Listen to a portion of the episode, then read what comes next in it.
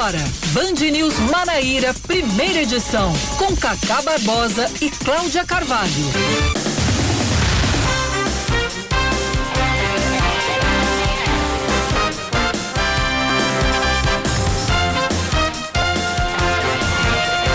Horas 27 minutos em João Pessoa, 9 horas 27 minutos na Paraíba. Bom dia, bom dia, bom dia. Hoje que beleza! É sexta-feira, é dia 10, 10 de setembro de 2021. Tá começando mais um Band News Manaíra, primeira edição comigo, Cacá Barbosa e mais uma vez com Oscar Neto. Bom dia, senhor Oscar. Bom dia, Cacá, bom dia, ouvintes. Hoje é o dia da paciência ou da impaciência? É paciência dia... para que esse dia termine e também paciência até que ele termine. É, né? Porque a sexta-feira todo mundo sabe, é dia de alegria. É dia de alegria. É isso. Agora me lembrou começando. um meme, me lembrou um meme que diz o seguinte: Sim. tudo nessa vida depende, tudo nessa vida depende de dois fatores, beleza e paciência. Se der certo, beleza. Se não der, paciência. Mas com paciência que o negócio não tá dando muito certo às vezes não, né? É. Cacá, vamos lá. Vamos lá, vamos aos Calen destaques. O calendário é depois das é manchetes, né? Depois dos ah, destaques a gente vai. Beleza. Então vamos logo, sem muita demora, sem mais delongas, vamos aos destaques desta sexta-feira. Beleza. 10 de setembro de 2021, vamos que vamos. A necrópsia realizada no corpo da menina Aniele Teixeira, de 11 anos, constata que ela foi morta por estrangulamento com fraturas de duas vértebras cervicais. Ela foi encontrada morta na madrugada de quarta-feira em uma mata no bairro de Miramar, em João Pessoa. O suspeito de matar a criança, José Alex da Silva, foi preso e confessou ter cometido o crime de feminicídio, mas negou o estupro. De acordo com o Núcleo de Medicina e Odontologia Legal, os exames identificaram a presença de lama nas vias aéreas de Aniele, o que leva a perícia a afirmar que quando a menina foi estrangulada e levada ao local onde foi encontrada, ela ainda estava viva, respirando e teria aspirado lama. Os exames para identificar se houve ou não violência sexual ainda estão em andamento. O corpo de Aniele foi entregue à família após a necrópsia e enterrado ontem no cemitério São José, no bairro de Cruz das Armas, em João Pessoa. Mais de meio milhão de paraibanos está com a segunda dose das vacinas contra a Covid-19 em atraso. De acordo com a Secretaria Estadual de Saúde, 323.835 não tomaram a segunda dose de reforço da AstraZeneca, 170.626 estão com a segunda dose da Coronavac atrasada e 12.483 pessoas que receberam a dose inicial da vacina da Pfizer ainda não concluíram o esquema vacinal. A preocupação se dá no momento em que a Paraíba possui 125 casos confirmados da variante Delta e com 11 pacientes que necessitam de internação e 7 que evoluíram para óbito. De acordo com o secretário-geral do Medeiros, a imunização incompleta concede uma defesa parcial e não garante o potencial máximo de proteção contra o vírus. Mais um destaque para você. A Secretaria Estadual de Saúde distribui nesta manhã 93.040 vacinas contra a Covid-19. Desse total, 42.130 são para a primeira dose da população a partir de 18 anos e outras 50.910 são para a conclusão do ciclo vacinal. Os imunizantes chegaram a Paraíba ontem à tarde. De acordo com o um boletim divulgado ontem, já foram aplicadas no estado mais de 3 milhões 650 mil vacinas, sendo 2 milhões 559 mil paraibanos imunizados com a primeira dose e quase 1 milhão e 100 mil pessoas com o esquema vacinal concluído. Um litro mais barato da gasolina em João Pessoa continua custando cinco reais e setenta e oito centavos, de acordo com a mais recente pesquisa do Procon Municipal. De acordo com o levantamento feito anteontem em postos da capital, 17 aumentaram o preço do combustível, 5 baixaram e 88 mantiveram os valores em relação à pesquisa do último dia primeiro. O maior preço é R$ 6,10. A pesquisa completa, contendo os nomes dos postos e os preços da, da, gasolina, do etanol, do diesel e do gás natural, está disponível no site proconjp.pb.gov.br. Não sei se os ouvintes perceberam, mas após aquela fiscalização em que foram autuados mais de 50 postos, estamos aí há praticamente 15 dias sem aumento de, de, gaso, de um preço da gasolina aqui na capital paraibana, Cacá. É verdade, bem observado, bem observado, bem observado. Mais um destaque para você aqui na Band News FM e a história que tá todo mundo ainda tentando entender, digerir, né, e concatenar as ideias, né? São várias análises. São várias análises, tem gente que ainda tá com tico e teco tentando entender, mas vamos nós. O presidente Jair Bolsonaro minimiza a nota publicada ontem à tarde, na qual recua dos ataques feitos às instituições no feriado de 7 de setembro. O chefe do executivo confirmou que o texto foi elaborado com a ajuda do ex-presidente Michel Temer, mas disse que não há nada demais na publicação. Na nota, Bolsonaro negou que tenha tentado agredir qualquer poder da República. O presidente também afirmou ter divergências com o ministro Alexandre de Moraes, do Supremo Tribunal Federal. vamos falar de esportes, Oscar Neto? Vamos, vamos sim, vamos sim. Com gols de Everton Ribeiro e Neymar, o Brasil vence o Peru por 2 a 0 em partida realizada ontem à noite na Arena Pernambuco pelas eliminatórias da Copa do Mundo. Jogo sem graça, hum. sem sal, sem açúcar. Ninguém sabe como aconteceram os gols, né? É. Porque, sinceramente. De repente, Galvão, de repente, Galvão, Galvão Bueno, gol! E teve polêmica, mas deixa eu terminar aqui. É, é. Com o resultado, a seleção do, do técnico Tite dispara na liderança com 24 pontos e completa oito vitórias seguidas na competição. O Brasil volta a campo no dia 7 de outubro contra a Venezuela, fora de casa pela 11 primeira rodada das eliminatórias, mas quem esperou o jogo terminar, acompanhou na pré-eleção, vou dar os créditos aqui da TV Globo, que fez o, o, o repórter Eric Faria, foi entrevistar Neymar ele não queria ser entrevistado, mas eu acho que como foi Eric Faria, ele decidiu é, dar essa entrevista. Ele falou do jogo e no final ele disse: Eu não sei o que eu tenho que fazer para todos começarem a respeitar o Neymar. Aí Eric como assim todos? Ele nomeou repórteres, comentaristas, analistas esportivos, tal, é, enfim. Mas você sabe o que foi que houve? Um, hum. um, dos fatores, eu vou dizer a você o que foi. Eu vi um story, um vídeo, até na, tá no Instagram da Folha de São Paulo, se não me engano. A irmã do Neymar, que Neymar no meio, porque no, no, no, no, meio da transmissão, Galvão Bueno começou a comparar Neymar com Messi. Uhum. E a irmã do Neymar saiu, gravou um vídeo dizendo que não cabia comparação nenhuma entre Neymar e Messi, que os dois são caçados em campo e que não sei o que e tal, tal, tal. E, e logo tal, no tal, dia tal. que Messi foi um hat-trick ontem. Pois é, né? Então, enfim, a, a irmã, é, acho que é por isso que Neymar soltou coisa, essa indireta é... direta para Galvão Bueno. Só faltou dizer, Galvão, é com você. Outra coisa, uma página esportiva fez, fez a comparação de Cristiano Ronaldo e Messi que fizeram hat-tricks sem pênalti. Uhum. Algo que quase Neymar nunca consegue é quando fazer. o cara faz três gols Exatamente. na mesma partida. Mas sem pênalti. Sem três pênalti, gols é. mesmo. Três gols mesmo bola O Messi brilhou é, não. no jogo da seleção. Ontem foi impecável. Impecável. 9:35 na Paraíba.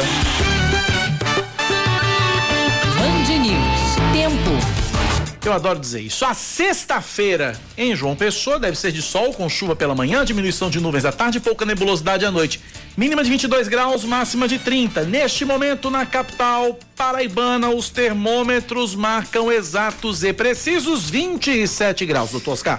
Em Campina Grande, a previsão para hoje é de sol entre nuvens, mas não deve chover. A mínima de 21 graus e a máxima de 30. Na Rainha da Borborema, a temperatura está na casa de 26 graus. 9 da manhã, 35 minutos na Paraíba, 935 9911 9207 é o nosso WhatsApp. 9911 9207 WhatsApp da Band News FM para você participar e nos ajudar a fazer o noticiário local nesta manhã de Sexta-feira, 10 de setembro de 2021.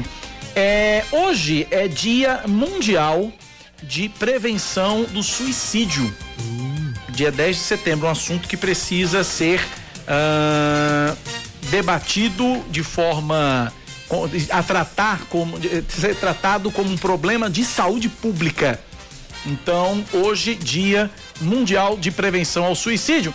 E dia, Oscar Neto, de algo que eu já fui e que você talvez, pela sua biologia, nunca será. Não sei. Obeso? Quase gordo. isso, dia do gordo. Ah, dia do gordo. Hoje é dia do gordo. Acho que foi quando era pequenininho. Era é. uma bolinha quando era pequenininho. Mas todo Aí mundo depois que a gordinho. pessoa cresce. Depois, é, todo, mas todo mundo Aquele era bonequinho da Michelin, né? É, aquele bonequinho da Michelin. Exatamente. Tal. Ali não conta. Eu que já fui, já fui gordo, já fui uhum. obeso, emagreci, engordei de novo, Graças emagreci de novo. Mas agora, né? Agora estabilizou. Caminhando para manter a, a, a, a, porque na verdade, gente, é, inclusive nós exibimos até uma reportagem no Brasil Gente Paraíba, uma série de reportagens do Juliano Dip sobre obesidade. Uhum. E na última reportagem falava exatamente sobre cirurgia bariátrica. Quem me conhece já de muito tempo sabe que em 2014 eu me operei, fiz uma cirurgia, cirurgia uhum. bariátrica, perdi 60 quilos, etc. Tal.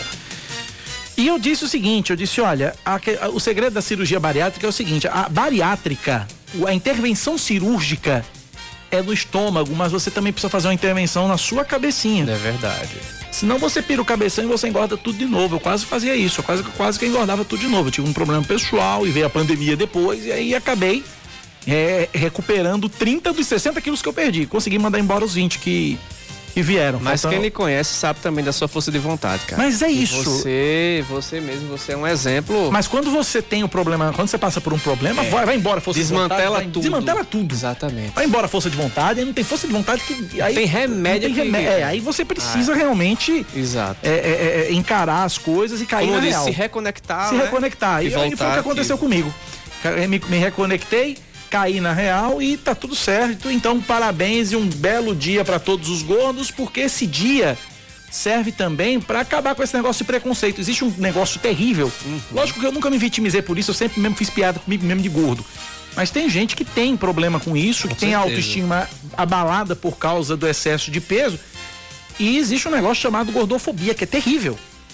Né? Aqueles, aqueles apelidos que muita gente acha que é maldoso, que, que é inocente, mas que são extremamente maldosos né? Quando você chama de coelho de poço, chupeta de baleia, e outra coisa, Cacá, e por aí vai. Quando você não conhece alguém, não está escrito na testa dele que aquela pessoa pode aceitar um, é. um, um, comentário desse. Ela pode estar tá num período de transição para se aceitar, se aceitar ou querer melhorar. Muita gente chegava é? para mim, muita gente chega para mim Sim. e dizia assim: "Cacá, eu te acompanho desde a época que você era mais fortinho". fortinho. Digo: "Não, fortinho não, era gordo mesmo". É. E esse é o termo, né? Então também Exatamente. tem isso. Então, tipo, é, minha força, minha solidariedade, eu já fui gordo, já ouvi muita piada de gordo, né? Já fui ponto de referência. É aquela coisa. Onde é que fica. Não, tá vendo aquele gordo ali? É do lado. né? Já fui ponto de referência. Então, tipo, minha solidariedade a todos que estão acima do peso e que lutam aí pra emagrecer e pra perder o, o, o esse. Porque é, faz mal pra saúde, principalmente né? Exatamente. Beira a barreira estética, né? Exatamente. Pa, ultrapassa, né? Ultrapassa a barreira estética. 939, Cláudia Carvalho na escuta. Já mandou mensagem pra gente, só que eu não vou ler a mensagem, eu vou esperar que ela grave um áudio. Claro. Né? Porque. Não sei porque ela insiste. Eu né? não sei porque ela insiste. Cláudia, eu não vou ler sua mensagem né? Eu não vou ler sua mensagem, portanto, você, por favor, trate de gravar um áudio que aí a gente coloca com seu bom dia para os nossos ouvintes. Cláudia que está se ela diz que é bullying. Não, não é bullying, não. É porque você tem uma. Pelo amor de Deus, quem tem voz é pra falar, Cláudia Carvalho? Pelo amor de Deus. Então grava um áudio aí desejando bom dia pros nossos ouvintes, que eles sentem sua falta também. Cláudia que tá se recuperando aí, tá. Teve um, um, um probleminha. É, tá em casa, deve testar amanhã pra saber se tá tudo em ordem, enfim. É aquelas coisas todas.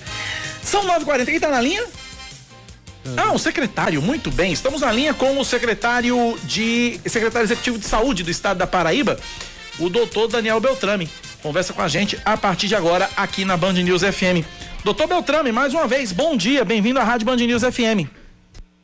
Cacá, Oscar, bom dia, bom dia também a todos que estão conosco aqui na Band News. Mais de meio milhão de paraibanos ainda não retornaram para a segunda dose da vacina contra a Covid-19. São pessoas que já deveriam ter voltado e não voltaram, não é isso, secretário?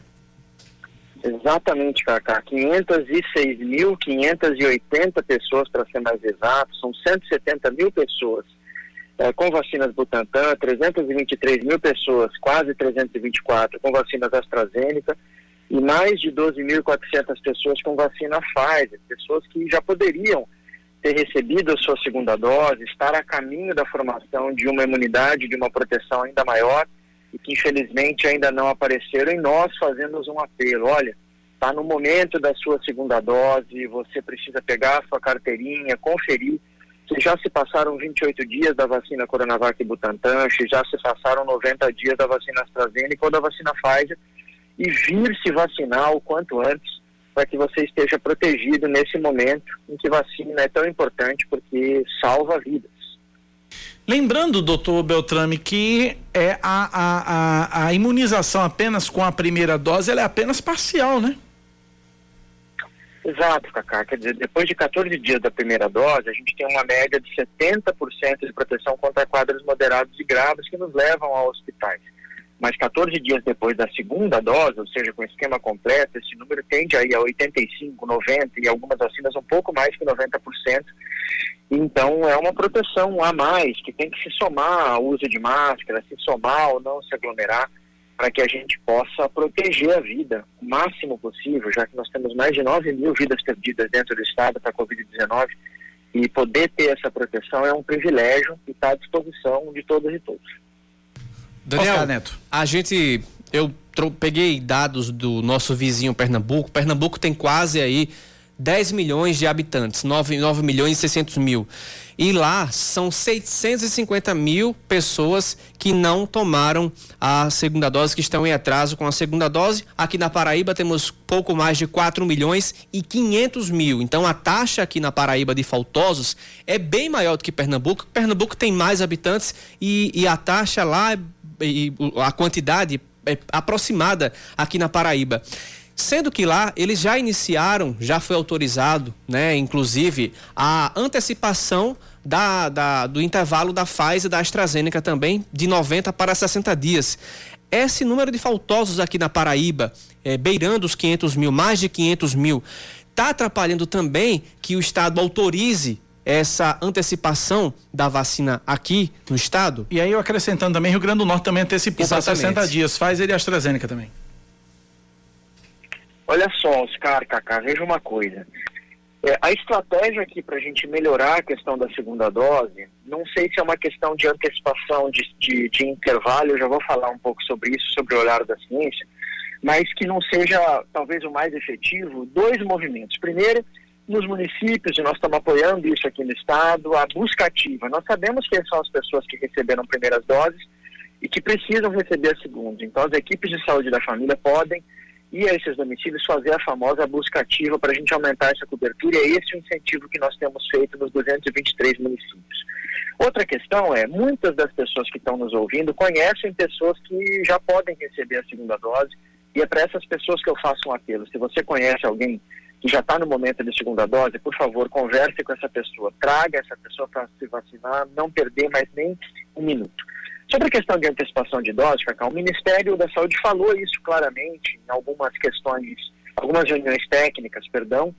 É, agora, a ciência tem nos mostrado que é rigorosamente o contrário, quer dizer, especialmente para a população em geral, com exceção dos idosos mais idosos, é, é, exatamente o intervalo a maior entre uma dose e outra que tem produzido mais resposta imune. Então, isso acaba trazendo um dilema de ordem técnica mesmo. Para os idosos mais idosos, esse dilema está vencido. Os idosos mais idosos têm mais dificuldade para fazer a sua imunidade definitiva uma imunidade mais duradoura, e para eles vai haver reforço já a partir da próxima semana, uma vez que eles tenham completado o esquema vacinal pelo menos seis meses. E as pessoas com problemas de imunidade, tendo completado o esquema vacinal pelo menos 28 dias, também receberão esse reforço.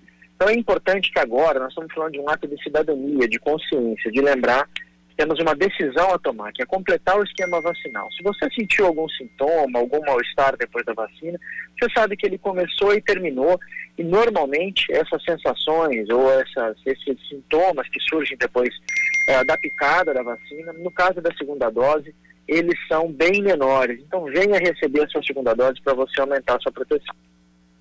Daniel, é, caso esse problema persista ainda, caso ainda tenhamos muitos paraibanos sem receber a segunda dose, a comissão bipartite, que envolve o governo do estado e também as prefeituras, é, já estudam algum tipo de sanção ou passaporte da vacina, como já está sendo aplicado em outros estados?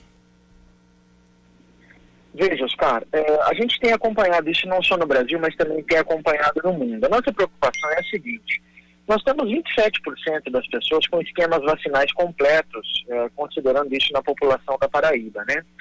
Esse número é muito baixo para a gente discutir passaportes, limites de acesso. A gente precisa conseguir avançar o máximo possível com essa cobertura vacinal. O Brasil precisa de muito mais vacinas do que tem disponíveis. Não há tempo para não trabalhar sobre esse assunto como se não houvesse amanhã. O Ministério da Saúde precisa acelerar. Nós estamos muito próximos do final do ano e a gente precisa de mais vacinas disponíveis. Quanto mais vacinas a Paraíba receber, mais ela vai distribuir é, rapidamente para que isso possa alcançar as pessoas o mais rápido possível. E aí, quando a gente alcançar níveis como 70%, 75% de cobertura, a gente poder fazer outras estratégias de incentivo para que as pessoas possam estar vacinadas. Doutor Beltrão, eu queria lhe falar sobre, queria falar com o senhor sobre a variante Delta, né? Nós temos aí 125 amostras e o número de mortes pela variante Delta, que era de um, subiu, subiu para 7. Eu queria que o senhor falasse um pouquinho, discorresse um pouquinho sobre esse tema aqui na Paraíba, porque está começando já, a, a, a, os números estão começando a subir já sobre, sobre a variante, está preocupando já. É, Cacá, agora temos né, nas duas avaliações, semana passada e nessa semana, 125 casos confirmados de variante Delta. No estado, isso nos permite compreender, então, que a variante está em circulação comunitária em todas as regiões do estado. É fato também que o que nós pudemos obter de amostras estão mais concentrados no compartimento do Agreste Borborema. Uh, e a gente precisa entender que tudo que a gente já conhece é, faz efeito contra a variante Delta também. Se fora de casa eu estou com máscara, se fora de casa eu não me aglomero, especialmente em ambientes fechados, e eu venho recebendo as primeiras e segundas doses de vacina, a gente tem condição de enfrentar a variante Delta também. A variante Delta é uma variante agressiva no que diz respeito à capacidade de infectar pessoas. Uma pessoa com o vírus consegue infectar muitas outras, e isso é muito preocupante, mas ao mesmo tempo, se nós nos mantivermos atentos, calmos, serenos, tranquilos, tomando as medidas de proteção, nós temos condição de enfrentar a variante também.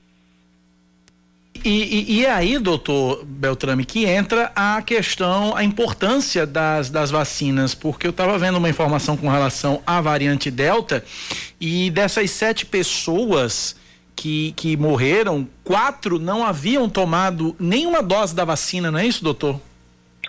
Isso. A maioria deste grupo de sete pessoas são de não vacinados. Os vacinados eh, eram pessoas, eh, são três pessoas objetivamente. A única pessoa com esquema completo era um idoso mais idoso, que enfrenta de fato dificuldades para formar uma imunidade protetora e duradoura. E as outras duas pessoas dessas três estavam com esquemas incompletos, não tinham se apresentado para receber a segunda dose.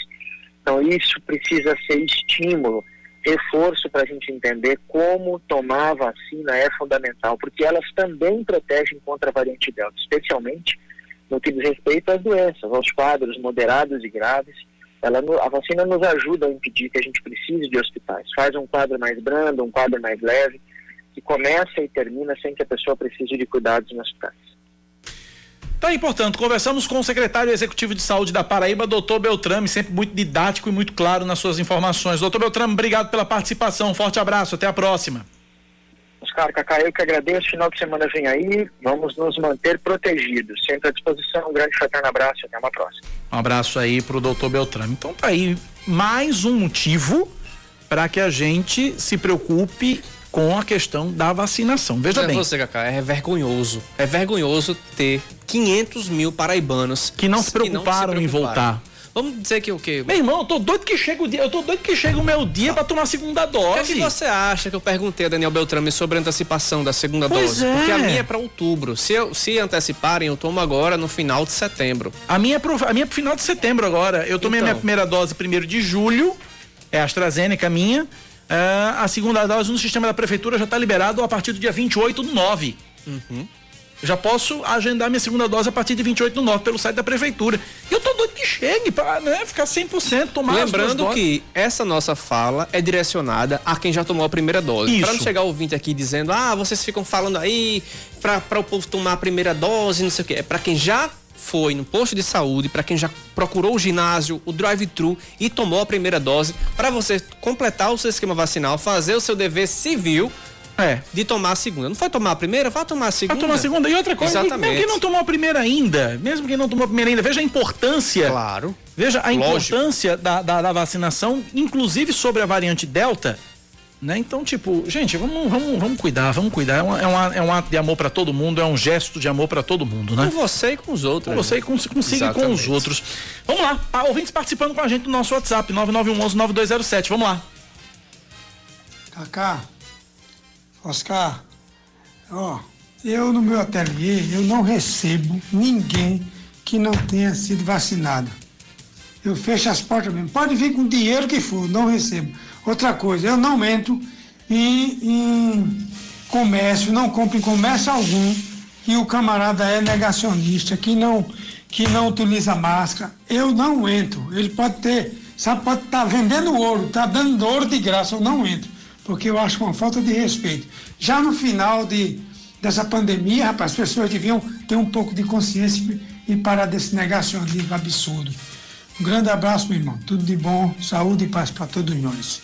Tito Lobo do Castelo Branco. Valeu. Valeu, manda Tito, um abraço pra manda você. Tito escrever isso aí e mandar aqui que eu assino embaixo. É verdade. Você sabe que eu já, eu não sei você, Oscar, mas eu já dei meia volta em estabelecimento que tinha gente sem máscara, pessoas uhum. atendendo sem máscara. Tá um carnaval o centro da capital paraibana, tá. principalmente.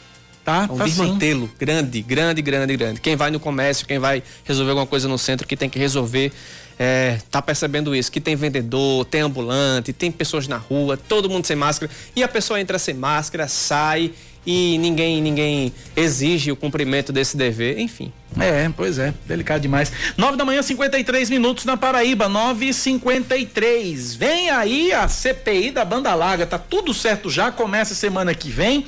Os vereadores na Câmara Municipal já definiram os integrantes, os membros, para iniciar os trabalhos. Odom Bezerra, vereador do Cidadania, vai ser o relator.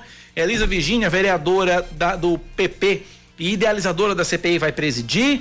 Ela disse que a ideia surgiu é, após diversas reclamações com relação aos provedores de internet aqui na capital. Vamos ouvir. Nós sofremos muito durante essa pandemia a questão de não estar presencialmente nos lugares. Todos nós tivemos que nos salvar, né, pela tecnologia, pela internet. Trabalhar, fazer reunião, estudar e houve um grande aumento de reclamações nos propões, justamente quando você vai ver o ranking do, das empresas que mais foram reclamadas, né, estão aí em primeiro, segundo e quarto lugar empresas provedoras de internet. Então, levando em consideração a isso, essa demanda chegou e a gente está abrindo essa CPI para verificar principalmente essa relação consumidor e provedor. Elisa Virginia destacou a importância da iniciativa, já que existem denúncias de empresas vendendo pacote de dados e entregando só 10% do que foi contratado. Eu espero que as pessoas não sejam lesadas, saibam o que estão pagando, que às vezes, né, existem algumas legislações que diz que não é necessário que o provedor forneça 100% do que está no contrato, mas o, o, consumidor nunca sabe. Então, ele precisa saber, ter certeza e convicção e ciência de que o que ele está pagando não é, é exatamente o que foi contratado, mas que ele também não pode pagar muito a menos do que a lei permite. Bom, Elisa também é, é, houve uma coletiva de imprensa, né? Ou melhor, vai haver. Deixa, deixa eu organizar aqui as ideias aqui. A história é a seguinte: segunda-feira os trabalhos devem começar. A primeira sessão deve acontecer e logo depois da primeira sessão na Câmara Municipal de João Pessoa deve ser concedida uma coletiva de imprensa com integrantes da CPI e com especialistas no assunto. Já marcamos a instalação da CPI na próxima segunda-feira, às 9h30 da manhã. E estamos também convocando uma coletiva de imprensa. Teremos aqui um jurista especializado no assunto também para falarmos. E na outra semana já iniciaremos os trabalhos, aí sim, com o PROCON, com o Ministério Público e com os demais outros convidados e convocados. O prazo máximo da conclusão dos trabalhos é de 90 dias. 9 horas mais 55 minutos na Paraíba, 9 e 55. 9911-9207 é o nosso WhatsApp, o WhatsApp da Band News FM. 9911-9207. Você participa e nos ajuda a fazer o noticiário local. Mais ouvintes participando com a gente aqui. Vamos lá. É, queria mais comentar sobre aqueles guarda-sóis. Peraí, calma, vamos aqui. Devagarzinho. Agora. Bom dia, Cacá. Bom dia, ouvintes da Band News. É, eu queria mais comentar sobre aqueles guarda-sóis que ficam ali na praia, né? Principalmente Cabo Branco, que tá meio difícil da gente dividir o espaço com aquilo ali. Eu estava com minha família sentado na praia e o cara simplesmente praticamente nos expulsou do canto onde a gente estava para montar a barraca dele, a, a, a o guarda-sol. O que a gente tem que falar para fazer essa denúncia? Sedurbe. Sedurbe. Sedurbe, Sedurbe, Sedurbe. Agora a Sedurbe tá fazendo, e aí eu pedalando esse fim. Segunda, segunda-feira foi ontem, ou foi terça? Acho que foi terça-feira. O pedalando terça-feira na orla, à noite, tava lá Sedurbe atuando no calçadão, é, com os é, ambulantes que estavam no calçadão. Precisa fazer o mesmo trabalho na areia. O ouvinte está coberto de razão. Uhum. Precisa fazer o mesmo trabalho na areia da praia, na faixa de areia. Tá corretíssimo. Tá corretíssimo. Concordo com o ouvinte. 957, vamos para Brasília. Fernanda Martinelli, direto da capital federal, tem informações sobre a votação do novo Código Eleitoral que deve continuar na semana que vem. Foi aprovado o texto base e vem aí os destaques. É isso, Fernanda? Bom dia. Oi, Cacá, bom dia a você, bom dia a todos os ouvintes. É isso mesmo. Ontem foi aprovado o texto base do Código Eleitoral, numa votação de certa forma simbólica, porque como o Congresso está fechado, muitos parlamentares estão nos estados e votaram é, através de videoconferência, só alguns que estão aqui em Brasília, muito poucos. Da Paraíba, apenas dois estão aqui os demais estão nos estados, e aí é, a maioria da bancada, lógico, votou favorável a esse novo código do, do novo código eleitoral. No total foram 378 votos favoráveis, oito contrários e duas abstenções. Na bancada da Paraíba, quase todos os parlamentares votaram favoráveis. Apenas três deputados estiveram ausentes à votação. Efraim Filho, do Democratas, Wellington Roberto, do PL e Wilson Santiago, do PTB. Qual foi o principal destaque nas discussões em relação a esse novo Código Eleitoral. A questão que foi colocada no relatório da deputada Margarete Coelho, do PP do Piauí, que determinava o afastamento de pessoas relacionadas às forças de segurança, como policiais, juízes, eh, funcionários do Ministério Público, cinco anos antes do pleito eleitoral. Lógico que essa foi uma tentativa de não é, politizar as forças de segurança, mas os parlamentares acharam que era um tempo muito longo, porque muitas pessoas decidem entrar na disputa eleitoral até um ano antes da, do pleito. E aí foi retirado, inicialmente foi retirada de pauta a proposta que impunha essa condição para juízes e funcionários do Ministério Público, mas logo depois um outro destaque foi apresentado e agora essa obrigatoriedade deixa de existir também para policiais, para integrantes das guardas municipais, para todos os profissionais de segurança que não vão ter essa condição de ter que se afastar cinco anos antes. Agora, a expectativa em relação aos destaques. Essa, mudanças como essa e outras mudanças que foram feitas no texto vão ser analisadas na semana que vem. A próxima terça-feira, a expectativa é de que já seja votado pelo menos a primeira parte desses destaques, porque o interesse do presidente da Câmara, Arthur Lira, é finalizar o quanto antes a votação desse novo Código Eleitoral, já que ele quer que passe a valer para as eleições de 2022. Hoje, nenhuma movimentação no Congresso. Quem estava aqui já voltou para os estados e na próxima semana vai ser aguardado o movimento agora do final de semana em relação aos manifestantes que ainda estão aqui em Brasília, mas na próxima semana a expectativa é de que a agenda siga normalmente e de que volte a se debater o novo Código Eleitoral com a votação dos destaques, mas também as reformas tributária e administrativa, as quais Arthur Lira também tem pressa até para tirar um pouco o foco dessas questões de manifestações e dos pedidos de impeachment contra o presidente da República, Jair Bolsonaro. Arthur Lira tem sido muito pressionado para aceitar um desses mais de 150 pedidos de impeachment, mas ele disse que esse não é o momento para pensar em afastamento do presidente e que todos os poderes têm que trabalhar para uma harmonia para que todo mundo possa se entender e com isso o Brasil não seja prejudicado. Lógico que existem vários julgamentos. De um lado tem aquelas pessoas que dizem que Arthur Lira está em cima do muro, do outro tem aqueles que apoiam a decisão do presidente da Câmara, mas o que se sabe é que por enquanto ele não tem nenhuma pretensão de aceitar nenhum pedido de impeachment contra Jair Bolsonaro. É com vocês. Obrigado, Fernanda Martinelli, pelas informações. 10 em ponto. É, antes de ir para o intervalo, só uma informação aqui para o nosso ouvinte que reclamou das da, dos guarda-sóis, das barracas, na faixa de areia e tal. Telefone da Sedurb, 3218 9151. 3218 9151. 3218 9151. Telefone da Sedurb, 3218 9151. Tá dado o recado, 10 e 1. Intervalo, a gente volta já já.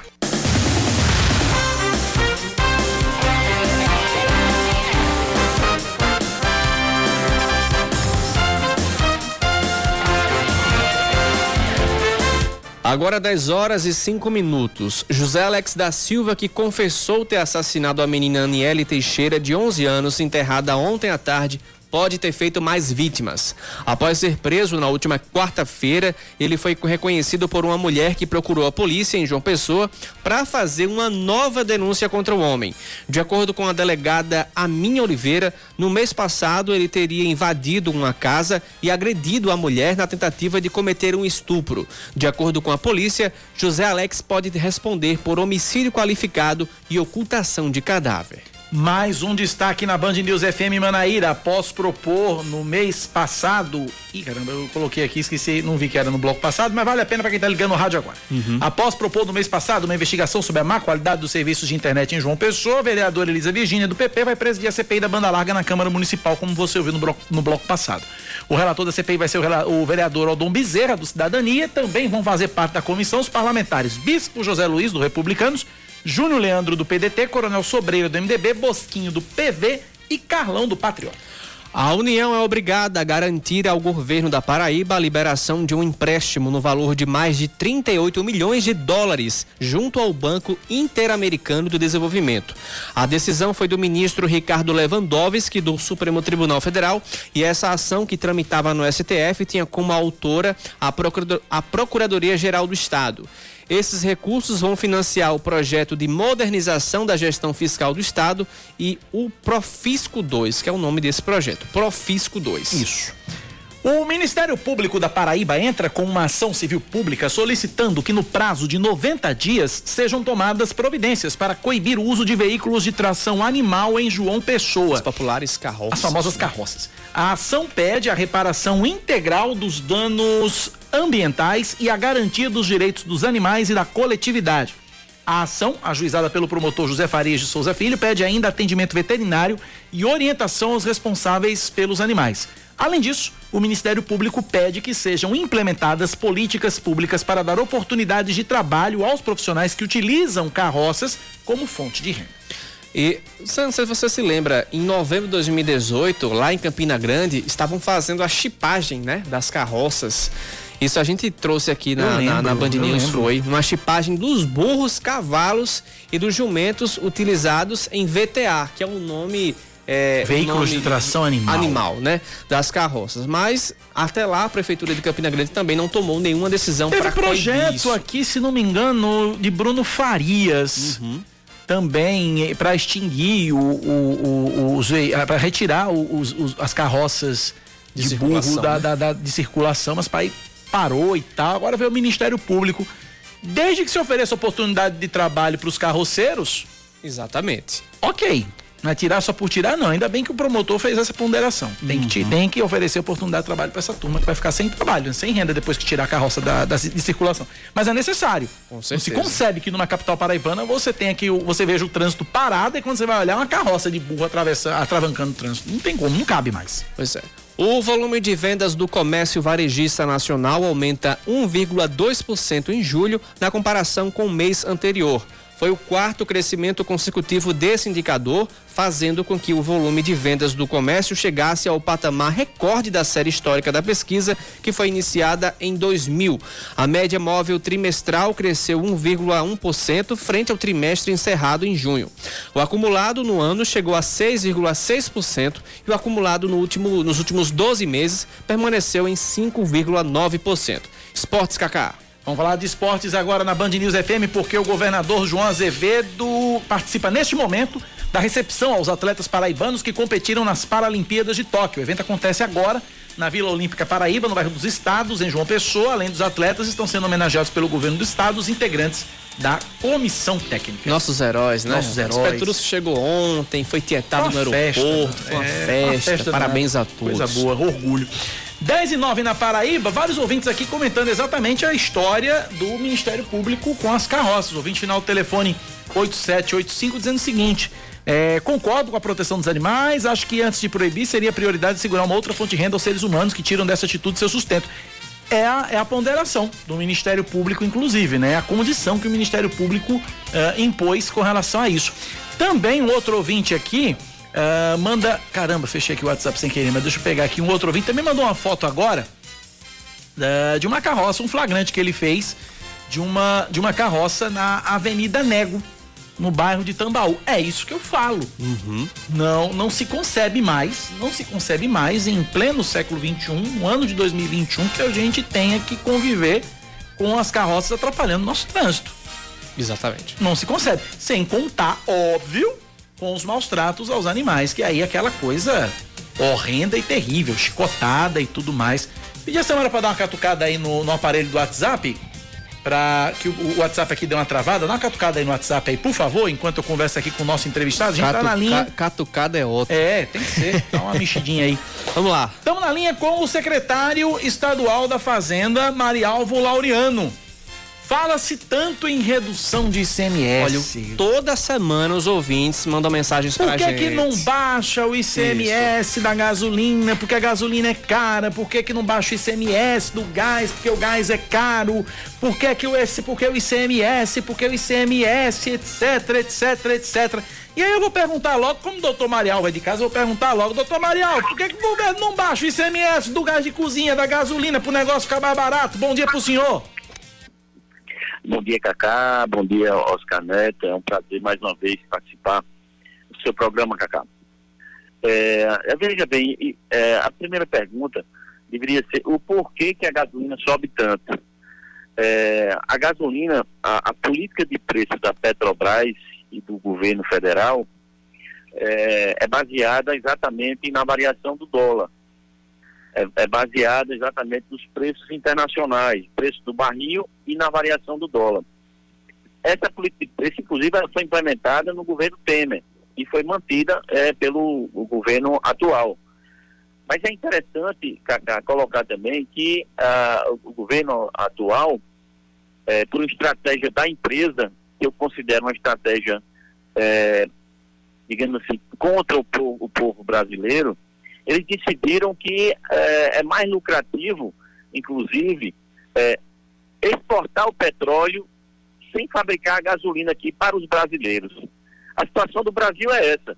Ah, quando a Petrobras ela só visa o, o lucro, eh, ela exporta o, o, petróleo, todo o petróleo, e importa a gasolina. A gasolina que a gente, que a gente tem aqui no Brasil, a maior parte dela é exatamente importada, porque nós fechamos refinarias e deixamos de investir é, na, na, na, no refino da gasolina, gerando aí é, desemprego, né, fechando refinarias e é, é, fazendo com que o Brasil fique na mão exatamente dos, do, do, dos importadores, dos exportadores, no caso, né?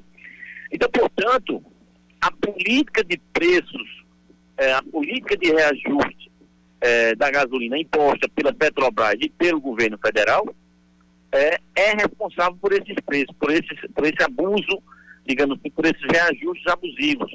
Mesmo que algum estado baixe 1 ou 2%, na outra semana vai subir mais do que isso. Então, isso não tem lógica é, baixar a alíquota de ICMS, até porque a alíquota foi definida em 2015, há praticamente é, seis anos. É, então, não, não tem lógica nenhuma, certo? Quando você fala em reduzir alguma, alguma alíquota de algum tributo, perdoe, de algum tributo, ou do tributo específico de ICMS, mas de algum produto, é, você tem que ver toda a base tributária. Então, a base, é, é, quando, quando você fala em reduzir alguma alíquota, o que é que nós, Estados, através do Concefaz, propomos ao governo? Não foi específico para o combustível, mas foi exatamente uma reforma tributária, é que o governo não quis. Entendeu? Então, não, não se pode é, reduzir nenhuma alíquota porque tudo isso está dentro do orçamento. Essa receita está dentro do orçamento. Não existe isso, gente. Você pega os maiores especialistas do Brasil, tanto na área tributária como na área de combustível, todos eles vão dizer exatamente isso. Ah, o reajuste, a responsabilidade é exatamente da Petrobras que alinha, é, é alinha os seus preços com o barril do dólar e com é, e com a variação do dólar. E isso, Cacá, é uma coisa tão séria, está tão visível para a gente aqui. É, você veja que no primeiro é, quadrimestre, isso mesmo foi quadrimestre, é, a Petrobras teve um, um lucro de mais de 42 bilhões. Só para o governo federal foi mais de 15 bilhões. A custa de quem? A custa dos brasileiros, a custa de nós brasileiros.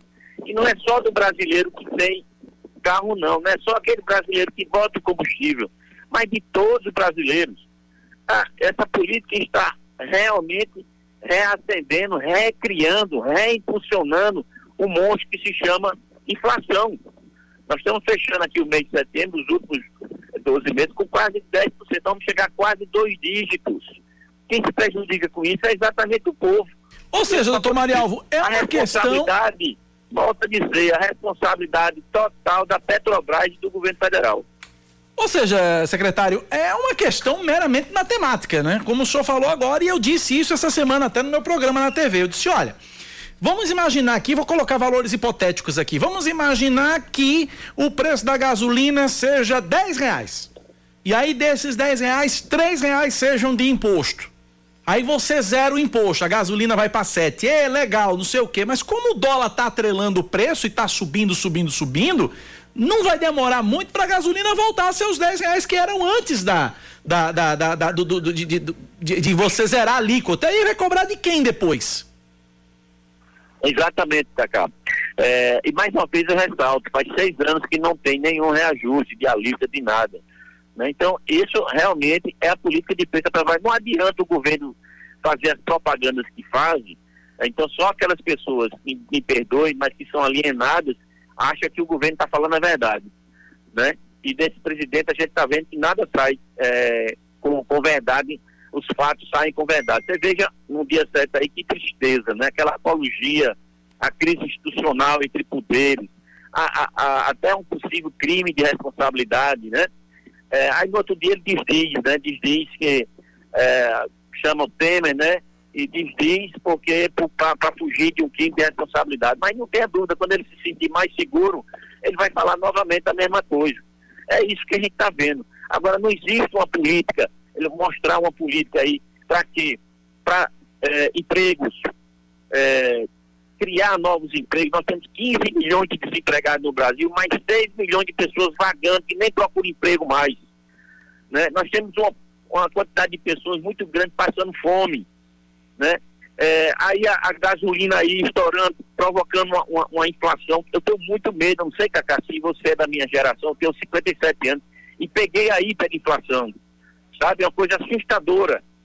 É, então nós temos aí a crise, a crise hídrica, a crise elétrica, que é muito séria, Cacá.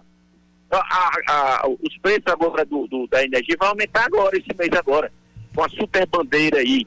Então, são vários problemas que o Brasil tem. O problema tão sério como a pandemia, né? O presidente não, levou na brincadeira, fazendo apologia para pessoa, as pessoas se aglomerarem, para as pessoas não, não usarem máscara. Né? Então o Brasil está com um problema seríssimo. Doutor, eh, Agora, secretário, deixa, deixa eu lhe perguntar. O que precisa é o governo federal assumir os problemas e não jogar os problemas para os outros. Acredita-se, fala-se que é, o governo federal zerou impostos. Isso não é uma verdade, né, secretário? Eu não escutei não, como é que acabou? Fala-se, espalha-se, afirma-se que o governo federal teria zerado os impostos federais com relação à gasolina, a, a gás de cozinha. Isso não é uma verdade, né, secretário? Também tem isso, né?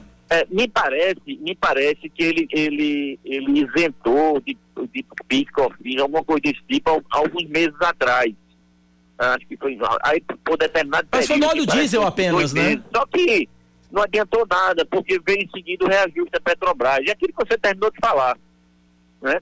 Se não muda a política de preço, não tem como você estancar essa subida. Isso é, isso é lógico, né? Deixa eu mudar de assunto, Oscar Neto tem uma pergunta. Pois não, Oscar? Não, é no mesmo assunto. Ah, Marialvo, tá. teve um outro um ouvinte que mandou é, ontem um áudio para a gente falando que ah, o governador João Azevedo, com essa alíquota de 30%, está engordando o, o, os cofres do Estado, o seu cofre também. Ele trouxe mais ou menos com outras palavras nesse sentido. Mas explica para esses ouvintes no que o ICMS é utilizado assim que o governo é, é, recebe esse imposto, no que ele é utilizado aqui no Estado. É, primeiro, não existe a alíquota de 30%. Isso aí é fato, né? Isso aí deve ter sido mais uma dessas pessoas aí, é, fanáticas, né? É, mas vamos lá. É, é, importante ressaltar, a gente pode ver, assim, a cara do nosso governo. Nós hoje somos o, o estado é, que está entre os primeiros lugares, se não for o primeiro, no combate à pandemia. Nós estamos aí com a UTI, a, a, a, as UTIs lá embaixo, o percentual lá embaixo, enfermaria também, né? Mesmo com essa delta aí que chegou aí, né? A delta chegou, continuamos na pandemia, vamos, vamos não aglomerar, vamos usar máscara, vamos lavar nossas mãos, isso é, isso é fundamental continuar com isso. Mas o governo, mesmo durante a pandemia, investiu investiu muito em saúde, criou a Fundação Saúde aí, fazendo concurso. Essa semana tem um concurso para a Fundação Saúde. O governo investiu muito em estrada, o governo investiu muito na parte hídrica, o governo investiu muito na educação e, e na segurança. É para onde vai esse, o dinheiro do cidadão. O dinheiro do cidadão ele tem que ser tratado com muito zelo. Esse dinheiro precisa retornar para o cidadão na forma da prestação de serviços, na forma de políticas públicas, na forma de investimentos estruturantes, e é isso que o nosso, nosso governo faz. Você veja aí, é, você pode entrar também no portal da transparência, e também fomos premiados com esse, com, com que é um dos governos mais é, transparentes do Brasil, está aí, é, é, o nosso governo, e que demonstra toda essa, essa esse investimento. E o governador, ele muito sensível à, à população, em especial aos menos favorecidos. Tá aí ontem mesmo anunciou o, o programa Está na Mesa, vai ser um programa permanente. Nós temos hoje mais de 80 cidades é, distribuindo alimentação a um real, é, incentivando aqueles restaurantes que estavam numa situação difícil, aqueles restaurantes é, locais, regionais da sua cidade, eles que servem, eles que preparam essa alimentação. E estamos dando aí alimentação àqueles paraibanos que realmente precisam. Nós não podemos deixar o cidadão paraibano passar fome. A gente diz até que é, é, a gente não, eu digo que a questão de matar a fome é, é uma dignidade animal, não é nem dignidade humana. É, é, é, é uma questão que precisamos dar sim alimento a, a, quem, a quem precisa. Secretário, para a gente finalizar, eu já estou com o tempo estourado aqui, mas eu preciso fazer uma pergunta de um ouvinte aqui que manda insistentemente aqui, mandou várias vezes a mesma pergunta aqui, eu queria que o senhor respondesse de forma rápida. É, ele pergunta sobre o reajuste do salário dos servidores do Estado em janeiro. Tem previsão, secretário? Não, ainda não tem previsão disso, isso aí é uma, é uma questão aí, eu posso dizer, uma questão do nosso governador, o nosso governador ainda não tratou conosco com a gestão fiscal, com a equipe de gestão fiscal, né? Então, o que eu posso dizer é o seguinte, é, com certeza é, o salário mínimo aumentando, nós vamos aumentar o salário mínimo e a questão é, do, do salário do magistério, dos professores. Né? Sempre o governador determina que se cumpra, que ah, o que, o que é determinado pelo governo federal, aquele índice, nós pagamos sempre integralmente, nós não parcelamos, nós pagamos sempre integralmente é, aos, a, a, aos professores. Existe também um acordo com os policiais militares de ter um aumento de 10% é, em janeiro. Conversamos, portanto, com o secretário estadual da Fazenda, Marialvo Laureano. Secretário, muito obrigado pela atenção conosco e com nossos ouvintes. Um forte abraço, até a próxima. Nós que agradecemos, Cacá, é sempre um prazer participar do seu programa. Mais uma vez eu faço um apelo a toda a população é, que a pandemia continua, vamos cuidar da nossa saúde, usar máscara, evitar aglomeração e lavar as mãos. Grande abraço, bom trabalho para todos vocês. Saúde. Um abraço, secretário. Obrigado pela participação. Deixa eu agradecer aqui o ouvinte, final de telefone 1269. Ele mandou aqui, foi o que mandou a foto na Avenida Nego, da, da carroça. E disse que há 20 anos aproximadamente morava em Feira de Santana, na Bahia, quando a prefeitura teve a brilhante ideia de cadastrar os carroceiros, colocando inclusive placas, como se fossem veículos só que não deu muito certo. E ele complementa aqui, nos ajuda, e é verdade, é, ele diz que a isenção do piscofins foi apenas para o gás de cozinha em botijões de 13 quilos. Apenas isso. E aí deu no que deu, né? Tá aí é. a gasolina 100 reais, não dá nem para, uhum. né? 10 e 24 intervalo, a gente volta já já com mais notícias aqui na Band News FM. Band News FM. Em um segundo, tudo pode mudar. Servir é um ato precioso, que precisa ser feito com responsabilidade, ética e dedicação. E nós da Panserve somos referência nisso. Estamos presentes no Nordeste atuando no segmento de segurança eletrônica, terceirização de serviços e portaria virtual. Oferecemos soluções inovadoras, levando evolução até você, por uma equipe comprometida com resultados e um futuro cada vez mais seguro. Visite o nosso site planservrh.com.br ou ligue 3225 4663. Na Semana Brasil, o Banco do Nordeste preparou uma condição especial para sua micro ou pequena empresa. Agora você conta com tarifa reduzida para a contratação de capital de giro. Além disso, aproveite a carência de até 12 meses e, claro, a menor taxa do mercado. Se precisar renegociar a dívida da sua empresa, procure uma de nossas agências e confira as condições. Semana Brasil, de 3 a 13 de setembro. Banco do Nordeste, Governo Federal, Pátria Amada Brasil. A Série C do Brasileirão tá se afunilando. São três jogos e três decisões daqui pra frente. Neste fim de semana, a Band News FM Manaíra e a TV Manaíra trazem dois jogos que mexem com duas partes distintas da tabela. No sábado, na TV Manaíra, você acompanha Santa Cruz e Altos, a partir das 15 para 5 da tarde. Já no domingo, na Band News FM Manaíra, o Belo tenta quebrar uma sequência de quatro jogos sem vitória e voltar ao G4 contra o líder Manaus. É o reencontro com o técnico Evaristo Pisa. Neste domingo, a partir das três e vinte da tarde, comigo, Yuri Queiroga na narração, com Raíssa Guglielmi nos comentários, Caio Guilherme nas reportagens e Cacá Barbosa no plantão. O futebol na TV Manaíra e na Band News FM Manaíra vai pegar fogo neste fim de semana. Sábado tem Santa Cruz e Altos na TV. No domingo, pelo rádio, Manaus e Botafogo. Tudo ao vivo e com a emoção que você merece. Com a sua participação pelo WhatsApp 991 11 9207. Se ligue na Band News Manaíra. Aqui o futebol é notícia. Band News FM. Em um segundo, tudo pode mudar. Você está ouvindo Band News Manaíra, primeira edição. 10 e 27 a campanha de imunização contra a Covid-19 segue em João Pessoa hoje com a aplicação da segunda dose das vacinas AstraZeneca e Pfizer para quem tomou a primeira dose há 90 dias e para quem tomou a dose inicial da Coronavac há mais de 28 dias. A vacinação ocorre até o meio-dia em dois ginásios e das 8 e, e até às três da tarde em três drive-thru. Um deles funcionando para pedestres também, que é o do Mangabeira Shopping, para o pessoal da AstraZeneca, se não me engano. Uh, para se vacinar é necessário fazer o agendamento no site vacina.joaopessoa.pb.gov.br ou no aplicativo Vacina João Pessoa. Dúvidas no cadastro ou no agendamento podem ser tiradas por aquele e-mail vacinajp@gmail.com ou pelo velho telefone 986004815, sempre das 8 da manhã às 5 da tarde. O CONCEP, o Conselho Superior de, Ensino, Pesquisa e Extensão da Universidade Federal da Paraíba, decide suspender por 10 dias a discussão da proposta de bonificação estadual de 10% na nota do Enem para candidatos que pleiteiam vaga na instituição por meio do SISU, o Sistema de Seleção Unificada. De acordo com a proposta, a bonificação é destinada aos estudantes que tenham cursado integralmente o ensino médio em instituições de estado da, do estado da Paraíba e residam aqui. O debate deve ser retomado na, na próxima reunião do Conselho, prevista para 22 de setembro.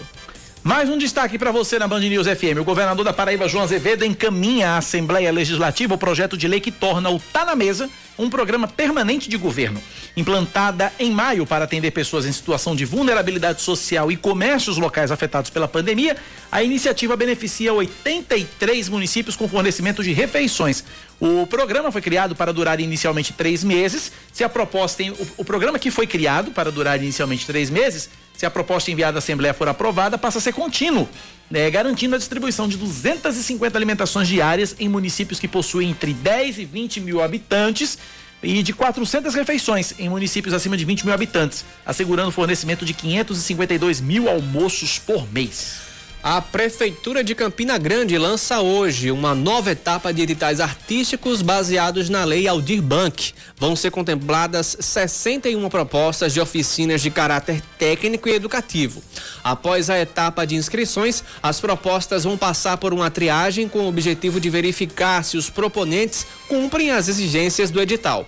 O valor da premiação vai ser de R$ 1.011. Vamos agora falar mais informações, agora de Brasília. Relator no STF, o ministro Edson Fachin vota contra o marco temporal para a demarcação de terras indígenas. Informação de Brasília chegando com João Pedro Melo. O plenário do Supremo Tribunal Federal retoma na próxima quarta-feira a análise do chamado marco temporal das terras indígenas. Até o momento, apenas um ministro votou e o placar está em 1 a 0 para que somente os índios possam reivindicar a demarcação de terras, independentemente de um marco temporal estabelecido pela Constituição de 88. O relator do caso, o ministro Edson Fachin, afirmou que a posse indígena não se iguala à posse civil e que não deve ser investigada sob essa perspectiva, e sim com base na Constituição, que garante a eles o direito originário às terras. Antes dos votos dos magistrados, 39 entidades se manifestaram sobre o marco temporal. Associações e sindicatos de produtores rurais afirmaram que a tese deve ser mantida para garantir a segurança jurídica sobre as propriedades. Destaque do esporte, Oscar Neto. Campinense Clube confirma para o dia 7 de novembro a eleição para a nova diretoria executiva do clube para o biênio 2022-2023, além também dos novos conselhos deliberativos e fiscal. O atual, o atual presidente do clube, Felipe Cordeiro, está em um exercício em um mandato tampão com duração de um ano. A eleição extraordinária aconteceu em dezembro do ano passado, após a renúncia de Paulo Gervani e diretoria. 10 da manhã, 31 minutos na Paraíba, 10 e 31 Ela gravou o áudio, gravou até mais cedo, mas aí, diante do desenrolar do programa, vou colocar agora. Agora sim, Cláudia Carvalho. Vai lá, Cláudia. Bom dia, Cacá, bom dia, Oscar, e bom dia a todos os ouvintes da Band News Manaíra. Eu tava ouvindo, como sempre faço, né? E, e tenho que registrar aqui que aprendi uma nova palavra, que é a famosa hat trick porque Band News também é cultura, né? Eu não sabia que quando se fazia três gols existia esse negócio de hat-trick, mas agora eu já sei, anotei aqui na minha agenda para que eu possa repetir as pessoas acharem que eu entendo muito de futebol. Gente, bom trabalho para vocês. Eu tô aqui de casa acompanhando e eu espero que amanhã eu já seja liberada para voltar ao trabalho, porque eu não tô mais aguentando ficar dentro de casa. Tchau. Meu Deus, que horrível. Um beijo para você, Claudinha. Pois Olha, é. E Cláudia ontem fez uma enquete de cachorro quente. Verdade. No, no WhatsApp dela com no Instagram, aliás, com Isso. duas das mais famosas lojas de cachorro Deu quase um empate, deu um empate É, técnico. empate técnico dentro da em margem de erro. Exatamente. Dentro exatamente. deu um empate técnico dentro da margem de erro. Agora, se tivesse colocado a barraquinha de seu Zé, que passa todo dia aqui, tinha vendido mais. Tinha, tinha, tinha. ultrapassado. Agora um é porque abraço ela só Cláudia, colocou né? duas opções, porque a minha opção, minha preferência de cachorro quente é um que agora tem na torre. Não vou dizer o nome porque, Logicamente. né? Mas é um que tem na torre agora.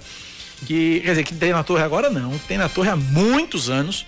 Né, e que eu tô, tô me servindo dele agora. Fabuloso, delicioso. 10h33, mandar um be dois beijos muito carinhosos para duas jornalistas que estão aniversariando hoje. A primeira, nossa colega de redação aqui, Érica Leal, que está aniversariando hoje, neste 10 de setembro. Érica, que é minha diretora e que me, me dirige e edita o Brasil Gente Paraíba, que é o programa que eu apresento na TV. Érica, um beijo bem grande para você, muito bom trabalhar com você. Érica é uma criatura de uma responsabilidade, um senso de responsabilidade, como todos aqui da TV Manaíra e da Band News FM são, mas Érica, ela é fabulosa, é incrível, tem um senso, tem um faro, tem, uma, tem as melhores fontes, as melhores. Então, um beijo, Érica, parabéns pelo seu dia. E um beijo também muito carinhoso para Adriana Costa, que também é jornalista e que hoje também é aniversaria. Adriana Costa, que é uma das melhores, uma das, mai, uma das mais belas vozes do, do rádio paraibano. Então, um beijo para Adriana, um beijo para Eric, um beijo para todos os aniversariantes. A exemplo do o, o ouvinte aqui. É meu nível também, Cacá, mas não diz na rádio, já falei. Já falei. 8895, ouvinte. Parabéns, parabéns, parabéns. Então tá aí, portanto. E bom dia, Cacá. Ainda sobre a questão das carroças, minha opinião é que essa decisão de proibição deveria ser estadual, não porque atrapalha o trânsito, mas única e exclusivamente, exclusivamente pela questão dos maus tratos aos animais. Não me compadeço com, com os carroceiros, não, porque eles sabem que também precisam dos animais para ajudar no trabalho, tirar o sustento, mas nem por isso tratam bem os bichinhos, muito pelo contrário. Ah, são muito cruéis. E ela quer que eu diga o nome do cachorro quente na torre. No privado eu digo. 10 e 35 na Paraíba, 10 da manhã, mais 35 minutos. Sabe que dia é amanhã? Sábado. Além disso, é o quê? É sábado, dia 11. Sim. 11 de setembro. Ave Maria. Ah, é- Onde é que você tava em 11 de setembro de 2001, Oscar Neto? Eu acho que como metade ou mais da metade dos jovens da minha idade estávamos assistindo Dragon Ball Z Na TV Globinho? na TV Globinho.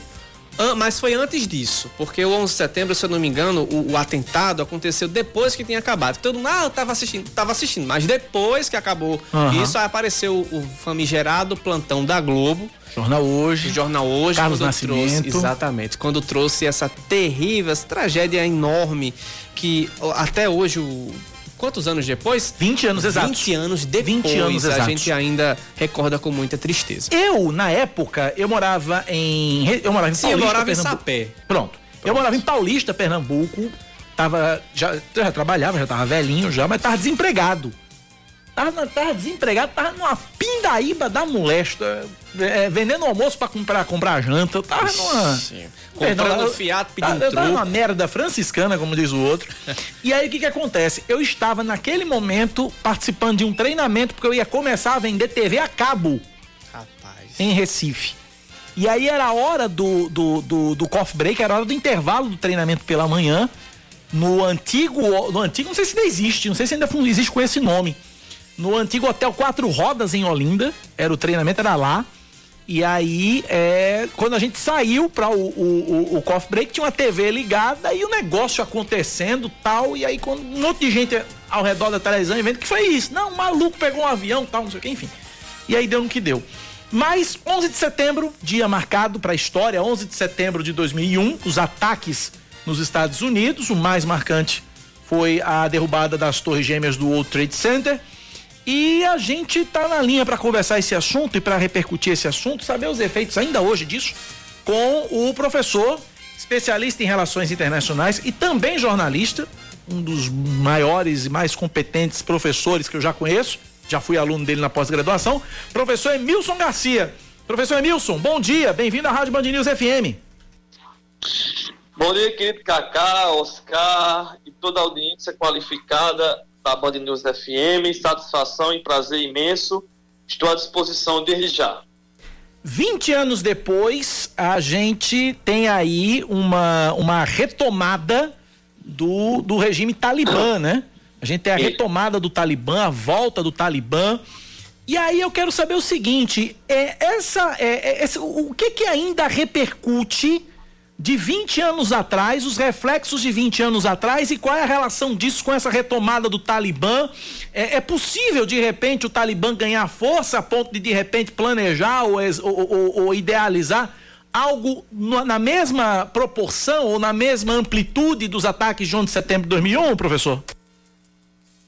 Muito bem. Eu gostaria inicialmente de fazer uma contextualização do grupo Talibã para que a gente possa entender as cenas, as tristes cenas e chocantes que nós eh, vimos pelos meios de comunicação no último dia 15 de agosto, que foi a conquista de Cabul, a retomada de Cabul pelo grupo Talibã.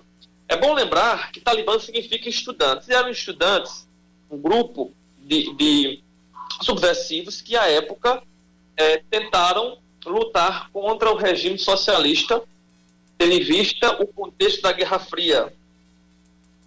Havia o contexto da Guerra Fria, em que havia o domínio da União Soviética.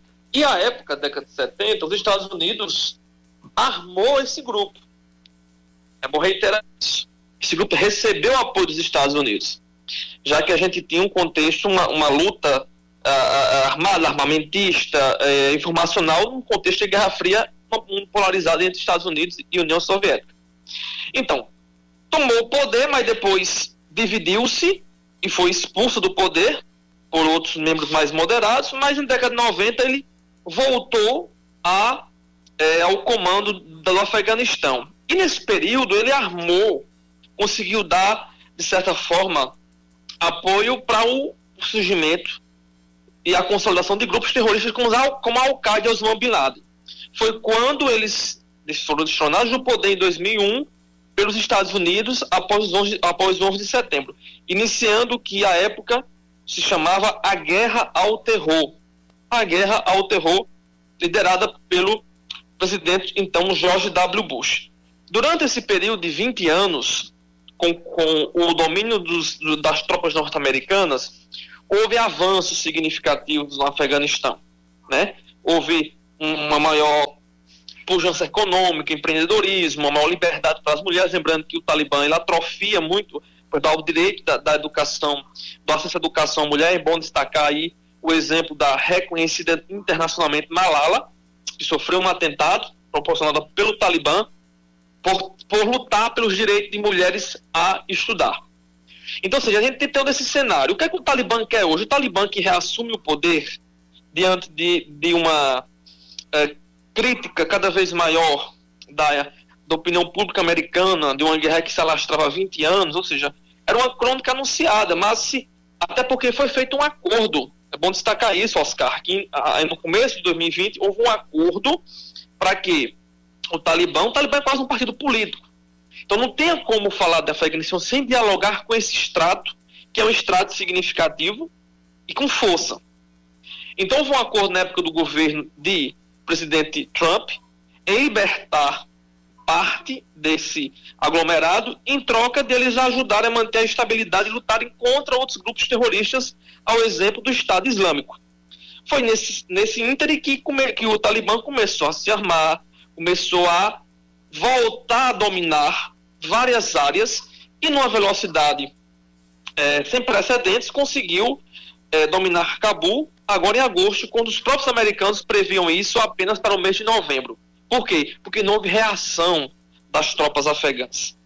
Então, só para resumir esse contexto, que eu acho muito importante, a sua pergunta, Cacá, eu acho muito improvável que haja um ataque terrorista da magnitude que aconteceu no 11 de setembro de 2001.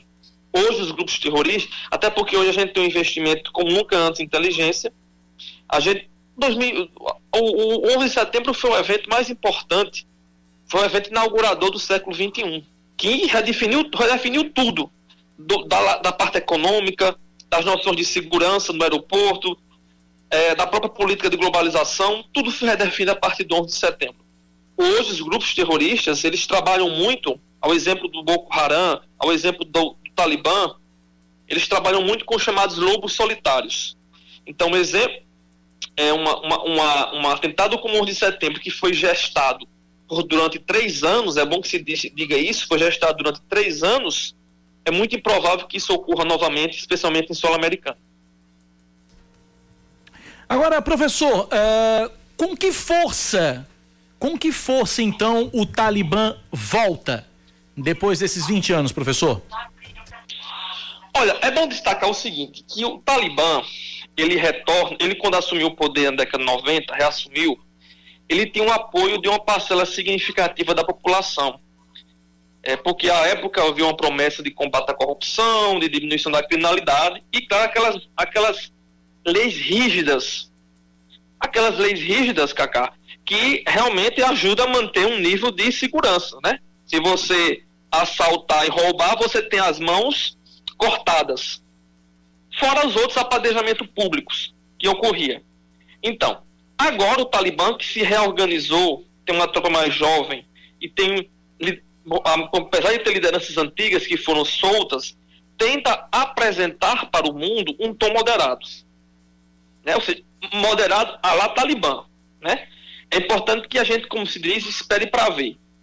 Eles já contam com apoio e reconhecimento de países importantes como a Rússia e a China, que, são, que rivalizam com os Estados Unidos na influência global, e já prometeram, até o momento, de combater outros grupos terroristas no país e tentar uh, uh, garantir o direito das mulheres, que a gente sabe que é uma temática que a gente discute, que é onde reflete.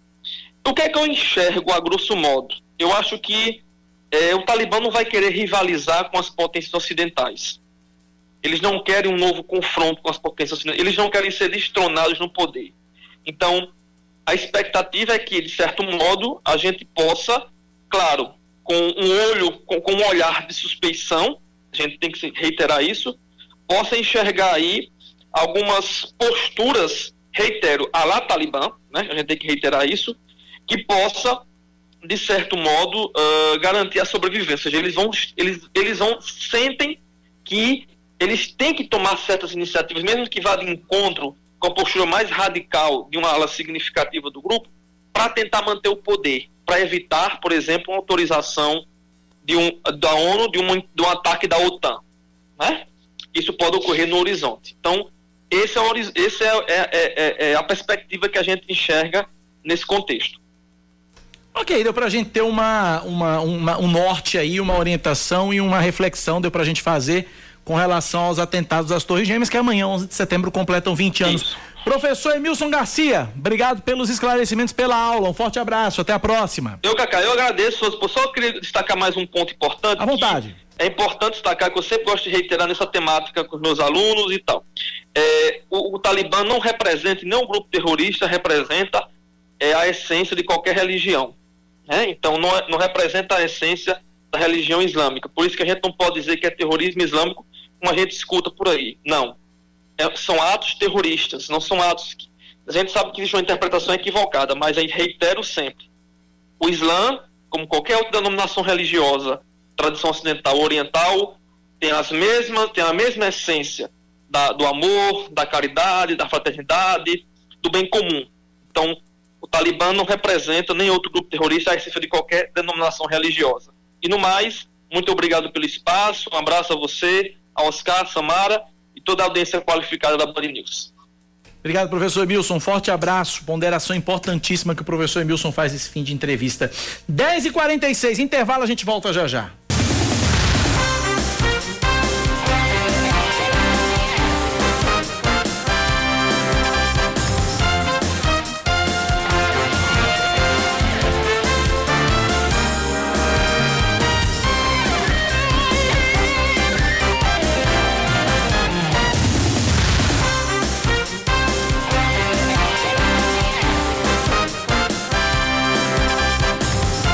São 10 horas e 49 minutos na capital paraibana. A Paraíba registra 187 novos casos de Covid-19 e seis mortes, sendo duas ocorridas de fato entre a quarta-feira e ontem.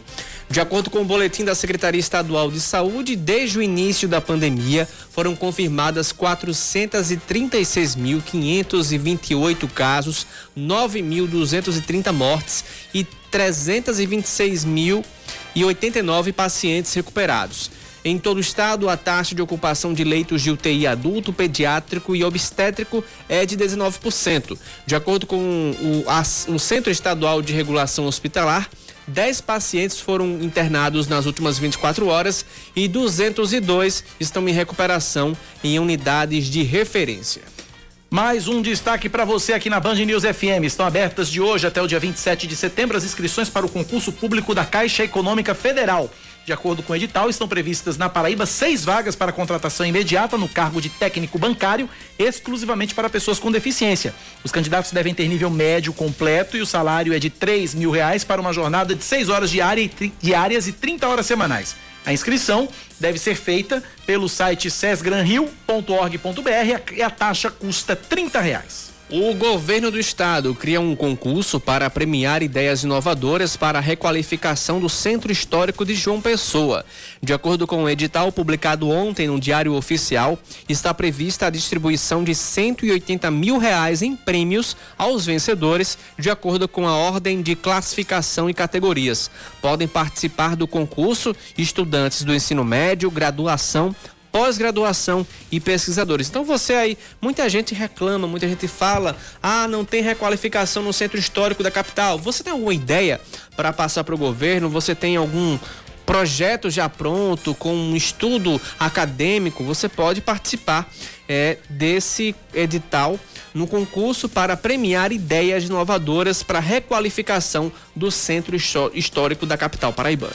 Os eleitores do município de Gado Bravo, no Agreste, vão às urnas neste domingo para escolher prefeito e vice. O pleito foi autorizado pelo Tribunal Regional Eleitoral da Paraíba após o impedimento do prefeito eleito no ano passado, Evandro Araújo, do Cidadania, por questões jurídicas. Atualmente, o município é administrado pelo presidente da Câmara de Vereadores, Marcelo Paulino, que disputa o cargo com Fernando Moraes, que era candidato a vice na chapa de Evandro e já foi prefeito de Gado Bravo. Lembrando que essa eleição é alvo de um inquérito da Polícia Federal, o uso da máquina para, enfim, aquela confusão toda que a gente trouxe semana retrasada, creio Cacá, eu. será que vai ser eleito um aliado de Bolsonaro? Um gado bravo? Né? Será? Será? Vamos acompanhar. Vamos lá. 10h52, Oscar. Novos saques do auxílio emergencial são autorizados. De Salvador, William Tali Silva. Os nascidos em junho podem sacar a quinta parcela do auxílio emergencial a partir desta sexta-feira. O atual ciclo de depósitos foi encerrado no dia 31 de agosto. O pagamento da sexta parcela começa apenas no dia 17 de setembro. O valor varia de 150 a 375 reais, conforme a composição de cada família. O auxílio vai até outubro, quando será paga a sétima parcela. Agora o destaque do esporte. O Botafogo tenta regularizar, o meia Cleiton a tempo de enfrentar o Manaus. O jogador que foi anunciado anteontem vem do Operário de Ponta Grossa, onde, atua, onde jogou com o atual técnico do Belo, Gerson Guzmão. Pelo time paranaense entre 2008, 2018 e 2021, Cleiton fez 85 jogos e marcou três gols. Ele defendeu o Alvinegro da Estrela Vermelha em 2017, marcando 16 vezes. Manaus e Botafogo se enfrentam depois de amanhã, 4 da tarde, no estádio da Colina, na capital amazonense, pela 16 sexta rodada da Série C do Brasileirão. A Band News FM transmite o jogo a partir das 3h20, com a narração de Yuri Queiroga, comentários de Raíssa Guglielmi, reportagens de Caio Guilherme e eu, Cacá Barbosa, no plantão. 10 e 53 Esportes com Yuri Queiroga. No domingo, a Band News FM Manaíra, no 103,3 do rádio, também pela internet, transmite Manaus e Botafogo, direto do estádio da Colina, estádio Ismael Benigno, lá em Manaus. Eu estarei na narração com Raíssa Guilherme nos comentários, Caio Guilherme nas reportagens e Cacá Barbosa no plantão. Este jogo marca o reencontro do Botafogo com o técnico Evaristo Pisa, que assumiu o Manaus há seis rodadas. E nas últimas seis rodadas, o Manaus pegou ladeira acima. O Manaus chegou até um momento de instabilidade na Série C, mas nessas últimas seis rodadas, venceu quatro jogos, empatou um e perdeu o outro. Nessas mesmas seis rodadas, o Botafogo empatou quatro, venceu só um e perdeu o outro. Isso explica o Manaus ter subido, decolado, chegado à liderança com 24 pontos empatado com o Paysandu e explica o Botafogo ter caído para a quinta posição fora do G4, ainda que só dois pontos atrás do Manaus e do Paysandu. De modo que uma vitória neste domingo reconduz o Botafogo talvez à liderança do grupo. Para que isso aconteça, ele precisaria contar também com uma derrota do Paysandu para o Ferroviário, Ferroviário que está com 20 pontos. Só que neste momento, o Botafogo vencendo, talvez não seria tão bom negócio terminar a rodada na liderança. Teria que torcer para o Paysandu conquistar um empate ou até vencer o jogo contra o Ferroviário na segunda-feira, porque como o Ferroviário tem 20 pontos, se o Ferroviário tropeçar de novo, o Ferroviário que perdeu o técnico Francisco Diá após a derrota na última rodada, se o Ferroviário não conseguir ganhar do Paysandu, faltando duas rodadas para terminar o campeonato, já seria mais uma carta fora do baralho. Então, ao invés de seis times brigando por quatro vagas, seriam cinco times brigando por quatro vagas. A situação ficaria um pouco mais confortável para o Botafogo, dando a possibilidade do Belo, jogando contra o Jacuipense na penúltima rodada, quem sabe consolidar a sua classificação. Mas isso, claro, depende de uma vitória neste domingo diante do Manaus. E ganhar do líder jogando lá em Manaus, ajustado do jeito que está, é uma missão bem difícil. Para tanto, o Botafogo pode ter a estreia de Cleiton, Cleiton que veio do Operário do Paraná, depende da regularização, e também a volta do Juninho. O Juninho já pode ser relacionado para esse jogo diante do Gavião da Vila Real, lá no estádio da Colina. Se Juninho estiver já bem condicionado fisicamente e puder entrar, pode ser uma peça muito importante para melhorar o passe e para melhorar a criatividade no Botafogo. Se Juninho e Cleiton puderem jogar juntos, inclusive ao lado do Clayton, que já estará em campo, a gente pode ter uma configuração melhor para o meio-campo do Botafogo. A ver. Band News na pista, com Zé Carneiro. Hoje ao vivo, Zé Carneiro, bom dia. Bom dia, Cacá. Tudo bem? Tudo bem, ouvintes da Band News FM Maraíra? Grande Prêmio de Monza. É, ali é mais motor do que aerodinâmica, né, Zé? Ah, a Ai, caramba. É o templo do automobilismo, é bom, é o autódromo com mais, o maior número de provas da Fórmula 1 já realizados até hoje. Só ficou de fora, Cacá, em 1980, porque estava em reforma. É um grande prêmio muito conhecido das equipes que sabem exatamente as características da pista, com muita velocidade nas duas retas e curvas muito rápidas, sem contar a traiçoeira paralela.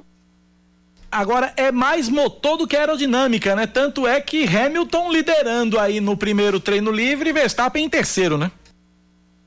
Exatamente, liderando com folga, viu, Cacá? eu aposto muito no forte desempenho das Mercedes desse, desse grande prêmio. Também aposto mais, mais Aston Martin. São carros que estão bem acertados para esse tipo de prova.